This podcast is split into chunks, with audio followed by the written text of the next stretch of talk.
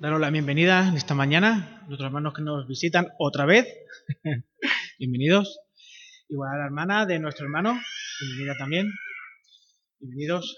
Vamos a, vamos a orar antes de continuar con la predicación de la palabra.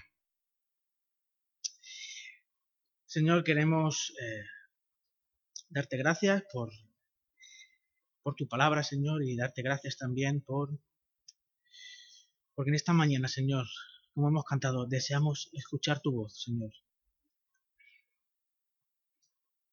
Tu voz es la, la única capaz de poder transformar nuestras vidas, Señor. Te rogamos que nos ayudes a tener el Espíritu dispuesto, que tu Espíritu Santo, Señor, hable a nuestra vida a través de tu palabra, Señor. Bendice, Señor, este tiempo de culto, Señor, te rogamos que aceptes este culto, Señor, como un acto de adoración a ti, Señor, de ofrenda a ti, de amor a ti, Señor. Gracias una vez más por permitirnos estar juntos en esta mañana, Señor, y cuida de los hermanos que no han podido venir, por la razón que sea, Señor, que sientan que están, que forman parte de tu iglesia, que son parte de tu cuerpo, que no están solo en medio de sus situaciones. Gracias por todo, Señor. En tu nombre, amén. Bien, he estado esta mañana mañana y anoche y el viernes dándole vueltas al, título de la, predicación. Y os voy a pedir ayuda porque, mm, bueno, os lo, digo, porque estaba entre, entre dos títulos, ¿vale? Eh, uno es el camino de la felicidad y otro es el camino a la felicidad. Gracias, Manolo el camino de la felicidad o el camino a la felicidad. ¿Qué diferencia hay entre uno y otro? ¿qué, diferencia habría entre un título y otro? Porque lo único que varía es una palabra. ¿Vale? El camino de la felicidad o el camino a la felicidad. Dos letras. ¿Qué diferencia habría entre uno y otro?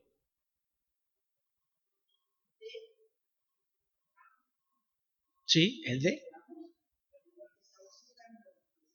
Y si, y si, y si, lo, y si, lo, y si hablamos del camino a la felicidad,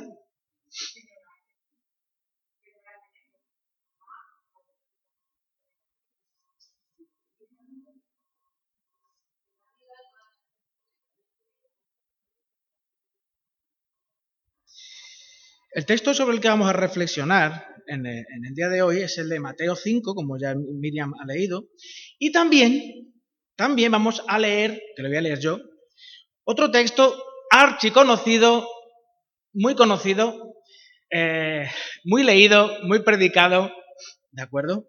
Que está en Juan capítulo 14, versículos del 1 al 9, ¿de acuerdo? Juan capítulo 14, versículos del 1 al 9. Dice, no se turbe vuestro corazón, creéis en Dios, creed también en mí.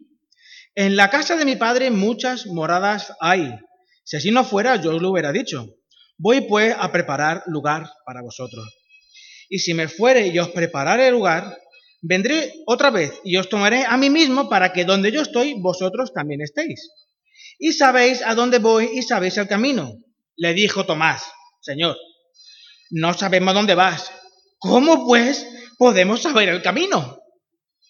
Jesús le dijo, yo soy el camino y la verdad y la vida, nadie viene al Padre sino por mí. Si me conocieseis, también a mi Padre conoceríais, y desde ahora le conocéis y le habéis visto. Felipe le dijo, Señor, muéstranos al Padre y nos basta. Jesús le dijo, tanto tiempo hace que estoy con vosotros y no me has conocido, Felipe. El que me ha visto a mí ha visto al Padre. ¿Cómo pues dices tú, muéstranos al Padre? El texto de Mateo que Miriam leyó, el de las bienaventuranzas, es un texto que es empieza el ministerio de Jesús. Empieza, está recién comenzadito, recién comenzadito. forma parte del Sermón del Monte. Y el texto de Juan nos describe justo el final del ministerio de Jesús, ¿verdad?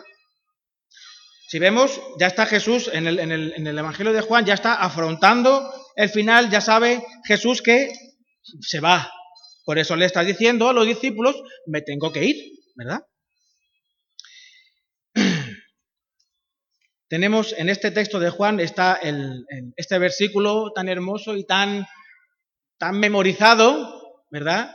De yo soy el camino y la verdad y la vida y nadie viene al Padre sino por mí, ¿cierto? Si nos vamos al contexto de Mateo, permitidme, vamos a estar a caballo entre un texto y otro. Así que eh, haced, si queréis, como yo, poner un papelito en cada, en cada sección y así no nos perdemos.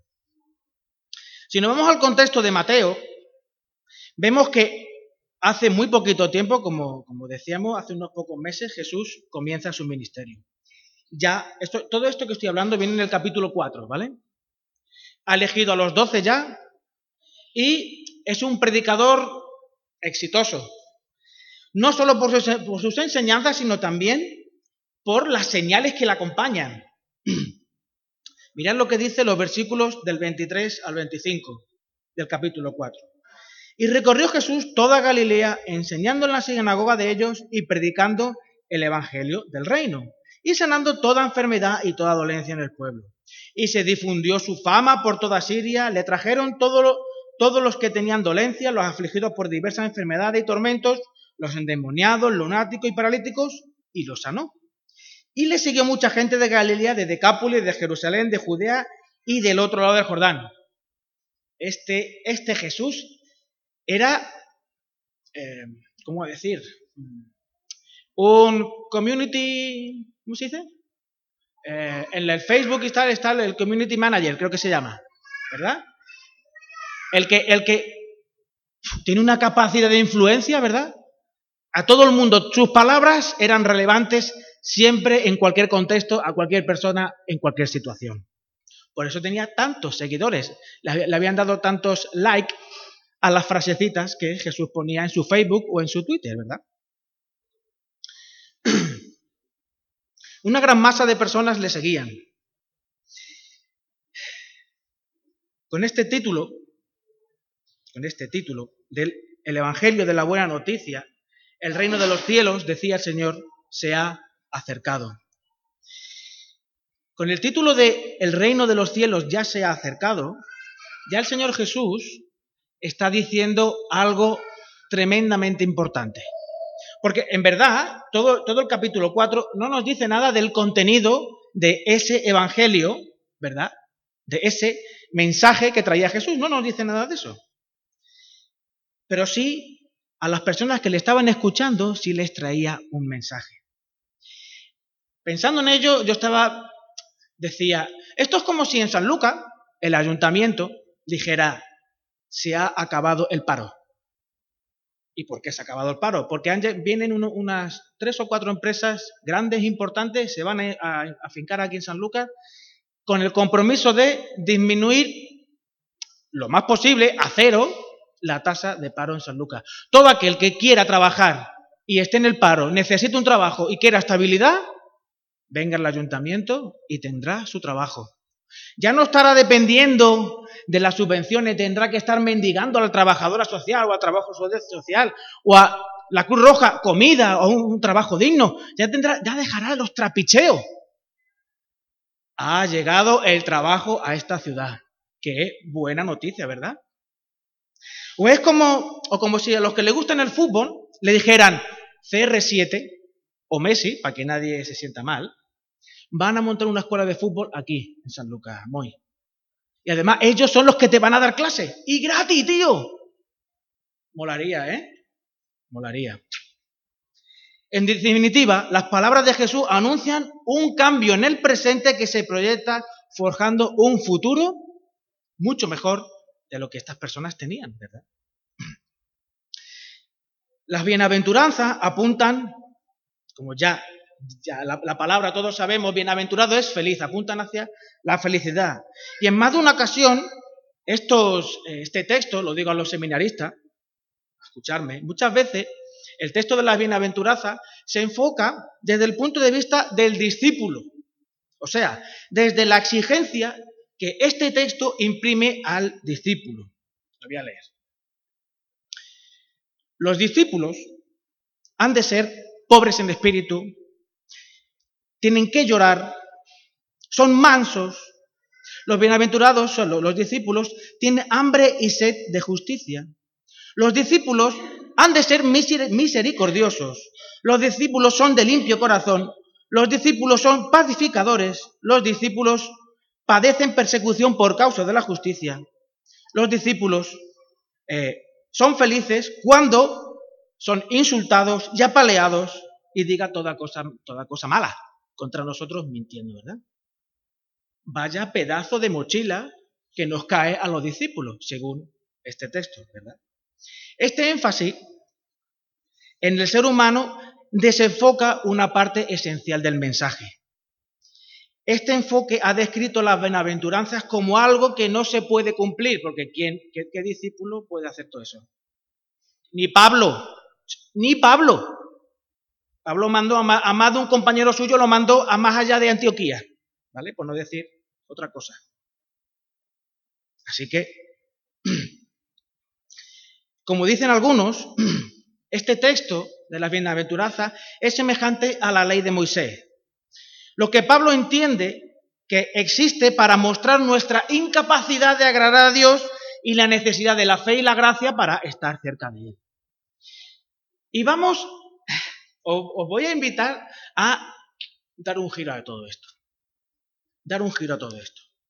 Por eso el texto de Juan, capítulo 14, versículos del 1 al 9. Porque este texto conocido, como ya hemos dicho, está al final del ministerio de Jesús, que aquí Jesús está preparándose para, para morir. El contexto de este texto, como ya he dicho, es la afirmación de que Jesús se va. Fijaos. Eh, versículos 36, 37 y 38 del, del capítulo 13. Le dijo Simón, Señor, ¿a dónde vas?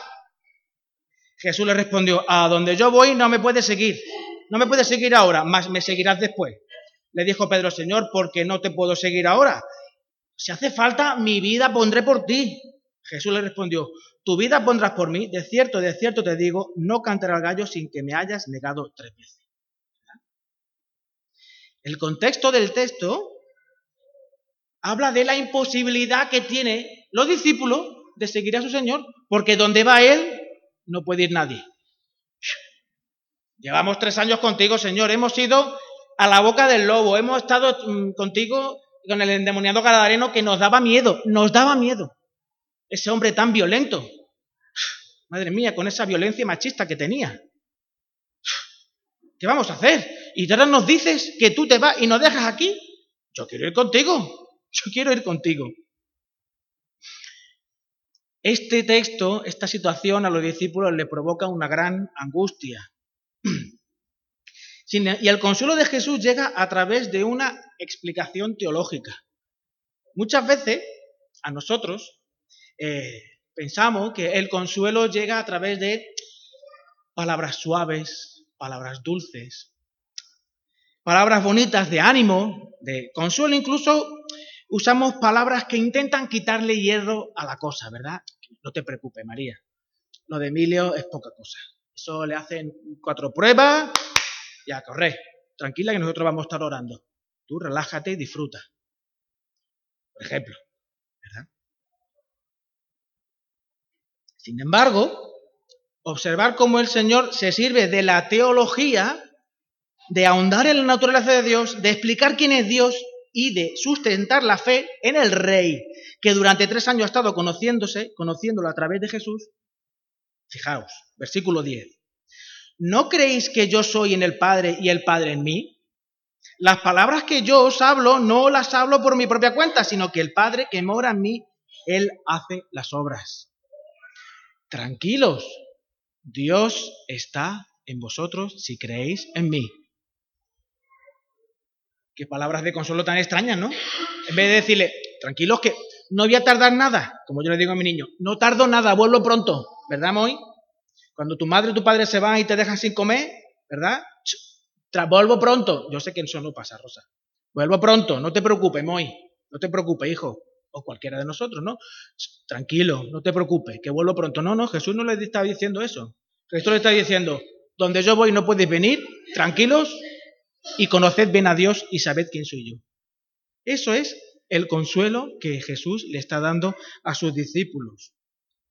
Por tanto, la clave del consuelo, la clave de nuestra fe, la clave de nuestra esperanza, la clave de nuestra felicidad es conocer, permanecer y profundidad en la relación con el Rey. Vivir bajo su señorío es la clave para comprender el texto que nos ocupa en Mateo 5. Cuando pasamos por situaciones difíciles, cuando estamos afligidos, con ansiedad, con miedo, con inseguridad, llenos de preguntas, como lo estaban los discípulos, es imprescindible un Felipe. Si en esta iglesia hay algún Felipe, en esta iglesia Darcy hay algún Felipe, que haga las preguntas incómodas. Hace falta un Felipe que haga las preguntas incómodas, ¿verdad? si Felipe no hubiera hecho la pregunta, no tendríamos las respuestas de Jesús. Realizar preguntas a Dios por parte del creyente es una premisa maravillosa. ¿Por qué es una premisa maravillosa? Porque tú no preguntarías a alguien que crees que no existe. Por tanto, aquel que hace preguntas incómodas a Dios, que hace preguntas incómodas en la iglesia, cree que Dios existe y puede contestar cree que Dios existe y puede contestar. Como dice un texto en la palabra, sin fe es imposible agradar a Dios, ¿verdad? Pues Felipe tenía fe, tenía esa fe. ¿Tú la tienes, esa fe? ¿Tú eres capaz de hacer preguntas incómodas a Dios? ¿Cuánto tiempo hace que no le haces alguna pregunta incómoda a Dios? ¿Es que tienes miedo que te responda? ¿Y por eso no preguntas? Porque si te responde, la respuesta va a implicar una respuesta por tu parte, ¿verdad? O es una cuestión de fe, que es que realmente no confías en el Señor. La fe y la felicidad, la fe y la felicidad, el ser bienaventurados, se dan la mano, se dan la mano en Mateo 5 siendo la llegada del rey la clave de la felicidad. Acordaos que Jesús, ¿qué estaba predicando? ¿Cuál era la predicación de Jesús? El Evangelio del Reino. Y el Evangelio del Reino ya lleva implícito la existencia de un rey, ¿verdad? Jesús revela la verdadera naturaleza de Dios. se desprende claramente del texto de Juan capítulo 14. Por encima de filosofía, religiones y conceptos, y conceptos humanos hay un Dios que reina. Las enseñanzas de Jesús vienen a restaurar la imagen de Jesús que estaba distorsionada por la religión de su tiempo. ¿Cuántas imágenes de Dios existen hoy en nuestro tiempo? Está la evangélica, está la católica, está la musulmana, eh, está la hinduista, está la taoísta, está la ateísta, ¿vale? Y podemos seguir hablando de descripciones de ese Dios, de mostrar a ese Dios, a ese creador, unos por la ausencia y otros por el exceso, ¿verdad? Si el centro de la enseñanza arrebata el protagonismo al rey, a Cristo, dándoselo al ser humano y a su capacidad de crear, de comprender, de descubrir, de mejorar, la imagen de Dios seguirá destruyéndose. Y esta es la obra del enemigo, mostrar un Dios en el que es mejor no confiar. ¿Os acordáis cuál fue cuál fue la pregunta que Satanás, el engañador, le hizo a Adán y Eva? ¿Tú estás segura, tú estás seguro que Dios ha dicho eso? ¿Realmente tú te lo crees? Bueno, en verdad lo que Dios quiere, en verdad Dios es un egoísta y no quiere que nadie se iguale a Él. Tú no le eches cuenta. Es mejor no confiar en Dios. Confía en mí. Confía en mí. Yo sé lo que te conviene. Come de la fruta. Si está buenísima. Además, ahora por la mañana, recién levantó, está, está fresquita. Mira, mira cómo, cómo le caen las gotitas de rocío, como la botella de Coca-Cola, ¿no? Que le cae en el anuncio las gotitas de agua. Madre mía, ¿quién se resiste a eso? ¿Verdad? ¿Quién se resiste a eso? Yo no me resistí a eso, ni Adán ni Eva, ni ninguno de nosotros nos resistimos a eso. Muchos piensan en el cristianismo como una doctrina o como una interpretación de la vida, aunque es importante esto, no es su esencia. Su esencia está en, constituida por Jesús de Nazaret por su existencia, su obra y su destino concreto, es decir, por una personalidad histórica. Jesús existió, nació, vivió, murió, resucitó y un día volverá. Ese es el centro del mensaje de Cristo, ese es el cimiento del mensaje de las bienaventuranzas, la felicidad que provoca la llegada del Rey.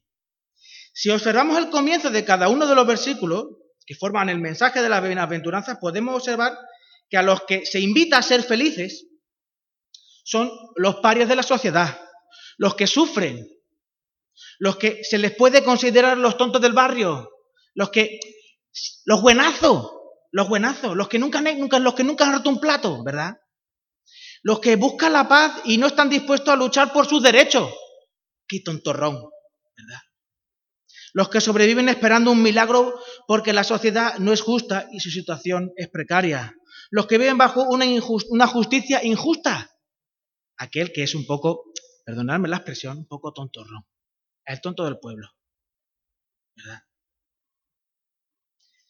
La pobreza en el orden social humano es tenida como señal de fracaso en todos los sentidos.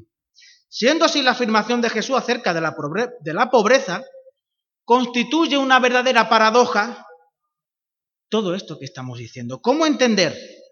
Y aunque algunos postulen que Mateo habla de una actitud interna, que esa debería una vez más ser la actitud del discípulo, ¿alguien considera que puede ser realmente feliz uno que se considera de poco valor?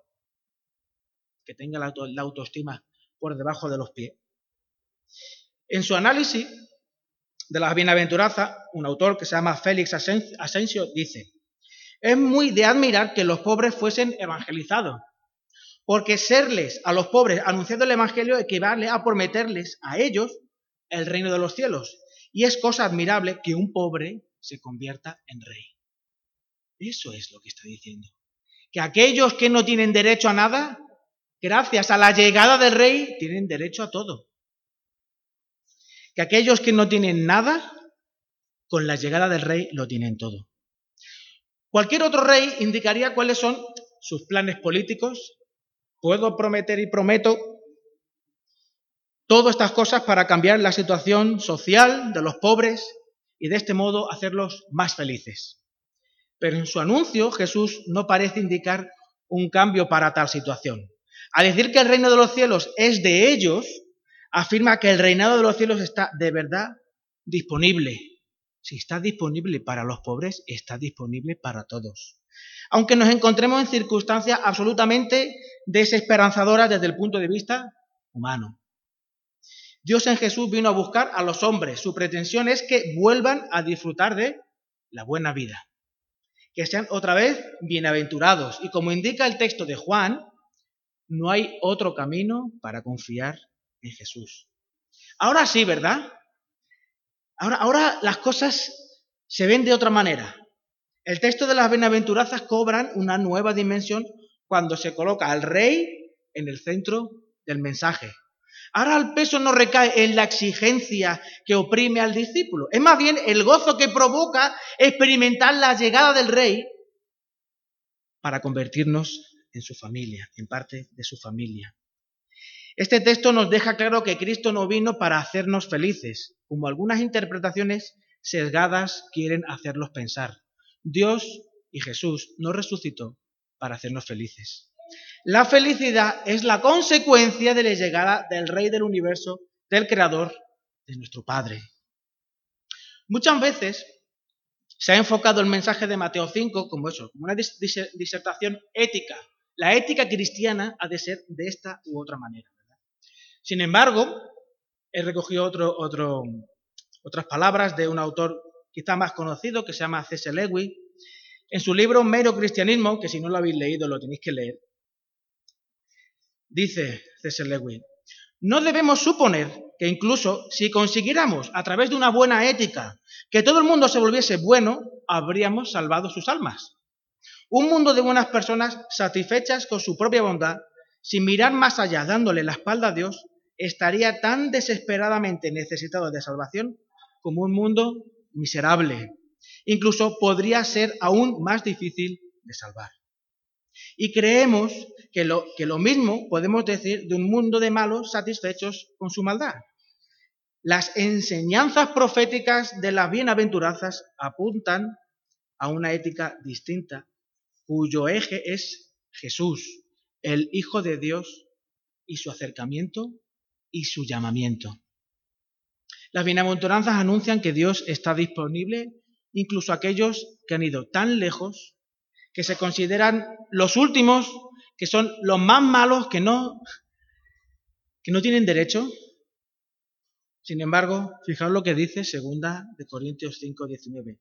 Dios estaba en Cristo reconciliando al mundo consigo mismo, no tomándole en cuenta sus transgresiones y encomendándonos a su iglesia. La palabra de la reconciliación.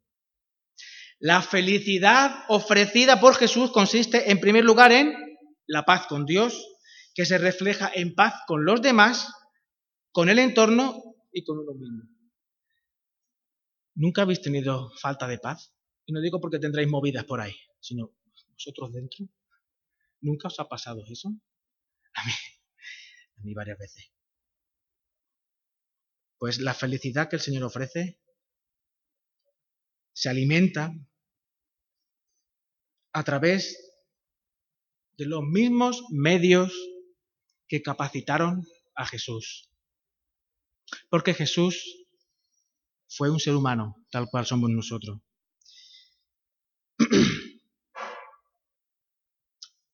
El Espíritu Santo descendió sobre el Señor.